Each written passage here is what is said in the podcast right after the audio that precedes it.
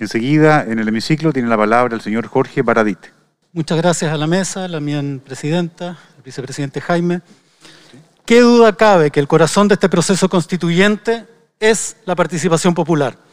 El pueblo de Chile sabe que este proceso le pertenece y nos está esperando.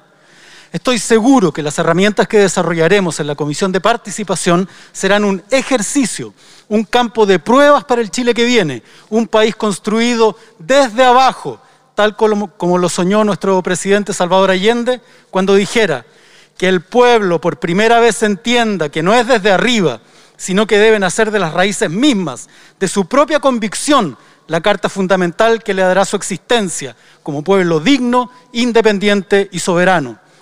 La semana territorial hay que defenderla. Es fundamental regresar a las bases que en estos precisos instantes ya deliberan hace un año o más junto a nosotros en un caudal constituyente que debe tener curso, entrar a esta sala y empaparnos con su mandato popular.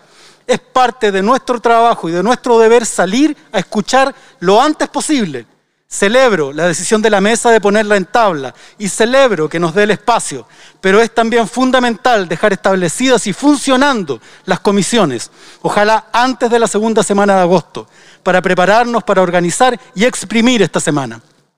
Sobre todo a nombre de nuestros compañeros y compañeras de regiones, que deben coordinarse con mayores dificultades que nosotros. Apruebo con profundo orgullo la propuesta de la mesa. Si concretamos el anhelo de construir un país en estado constituyente que haga sentir su voz en estas paredes, habremos honrado el mandato entregado. Hay que aquilatar su profundidad histórica.